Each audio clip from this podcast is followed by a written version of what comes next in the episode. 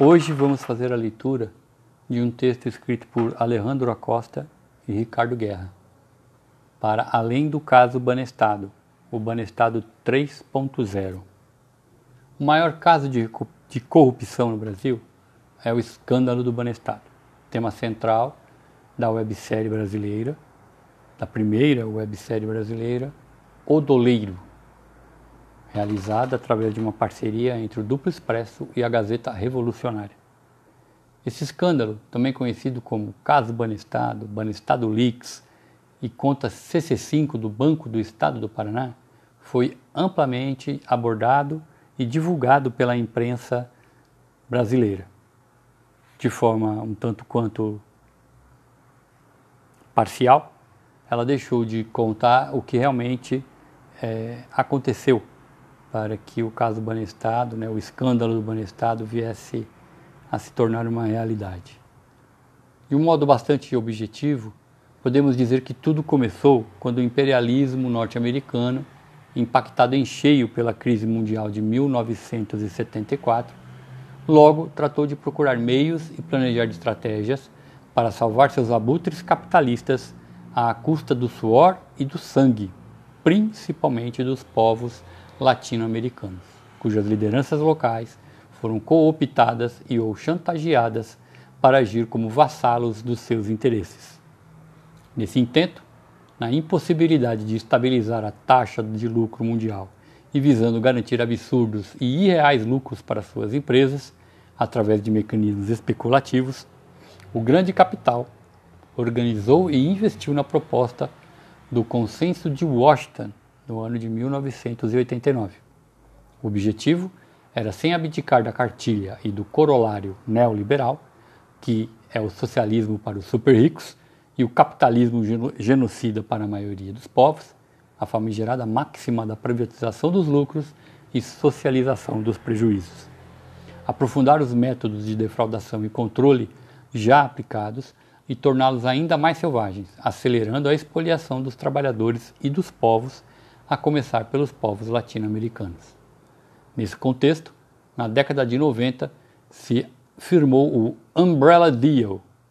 acordo sob o qual, no governo Fernando Henrique Cardoso, foi entregue meio Brasil a troco de nada e o imperialismo manteve todos os setores das classes dominantes controlados por meio de propinas que somaram em valores de hoje 281 bilhões de dólares e foram lavados a partir das contas CC5 do então Banco do Estado do Paraná.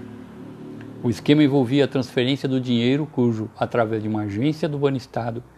desculpa, viu? O esquema envolvia a transferência do dinheiro sujo e não cujo,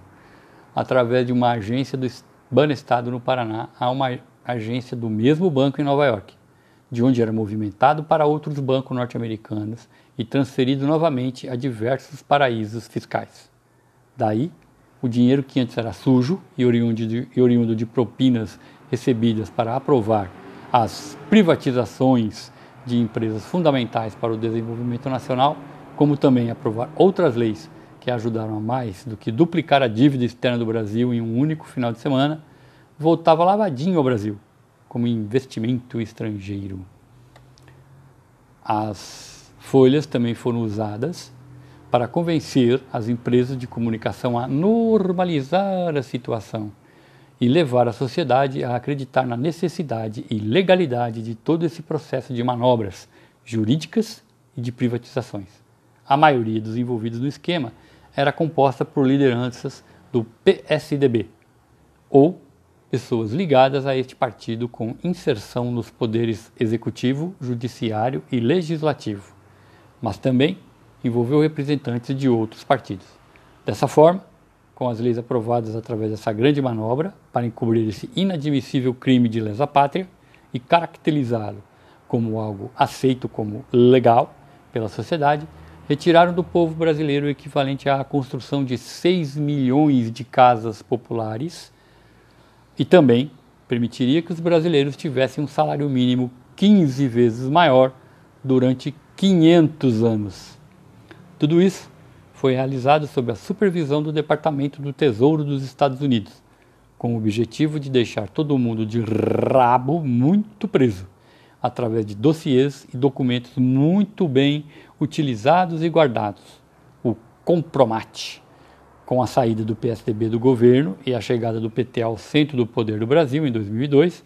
um acordo de garantia de posse e governabilidade, com a bênção do Império Norte-Americano, garantiu que o escândalo do Banestado fosse sepultado, que a roubalheira nunca fosse investigada e que as privatizações e demais crimes de lesa pátria cometidos não fossem revertidos. E assim, o caso do Banestado foi se encaminhando ao encontro da Lava Jato. A crise mundial de 2008 fez explodir pelos ares, com o conhecido estouro da bolha financeira, esses mecanismos planejados para salvar os lucros das grandes empresas capitalistas a partir da segunda metade da década de 1980, em grande medida atrelados à especulação financeira e a partir de então a América Latina está sendo imposto o Banestado 3.0. O Banestado 3.0 trata-se de uma série de mecanismos e de propinas e de rabos presos ainda mais vergonhosos que o do Banestado 1.0 lá na década de 1990. A implantação dessa política começou a tomar forma com a Operação Lava Jato, sob um falso pretexto de combate à corrupção, minuciosamente manipulado, direcionado e seletivo, arquitetada para garantir ao imperialismo a liquidação das grandes empresas locais e ainda eliminar do cenário político possíveis opositores aos seus interesses. A muitos dos antigos privilegiados parceiros locais foi permitido pelo Estado Profundo, o Deep State, organização que realmente determina as diretrizes geopolíticas do imperialismo estadunidense para seus cupinchas do Brasil. Na sua versão, o Deep State Tabajara, que mantivessem uma certa oposição no novo cenário projetado, embora que com menor poder e muito mais dependentes das determinações centrais do Tio Sam. Esse cenário, mais uma vez, foi configurado à base de propinas, mas principalmente de muitos dossiês e rabos presos e da bem planejada elaboração e aprovação de leis e mecanismos que asseguraram e importantes para a sociedade, como a Lei da Ficha Limpa, a ENCLA e outros mecanismos legais. Sob a égide de agentes também bem treinados e o uso de expedientes adequados, como por exemplo o lawfare e o apoio de uma mídia muito bem ancorada por propinas e integrantes com rabos muito bem presos, facilmente se retiraria de cena qualquer personagem com a mínima possibilidade de atrapalhar os interesses imperialistas. Ou seja, por um lado se oferecia uma cenoura, junto com a promessa de se manter uma governabilidade, garantindo que as revoltas e revoluções seriam esmagadas após a tomada do poder, por golpe jurídico, militar, financeiro, midiático e um vigoroso processo de guerra comunicacional, e por outro, o cacetete, que eram os dossiês da justiça local e norte-americana, que poderiam mandá-los para a cadeia por décadas e deles tudo expropriar a qualquer momento. Essa política tão simpática às classes dominantes locais veio acompanhada do endurecimento e generalização do regime. O Patriot Act Tabajara, que além da acima citada ENCLA, e da mesma forma inerentemente inocente, inclui projetos de leis, PLs, que vão gradativamente surgindo com o propósito de mudar o sistema jurídico para legalizar métodos repressivos, como os PLs 2418 de 2019, 3389 de 2019, 1595 de 2019, 5327 de 2019 e o 3319 agora de 2020 com potencial tão virulento quanto os dos métodos utilizados na época da ditadura pelo general Garrastazu Médici. E assim, a autodenominada esquerda, com grande parcela de seus quadros presos em dossiês e outra parte presa na armadilha do identitarismo, atua como uma esquerda bolsonarista, já que na prática ajuda o governo Bolsonaro a massacrar o Brasil inclusive desempenhando um papel ativo na implantação desse processo semi-fascistoide.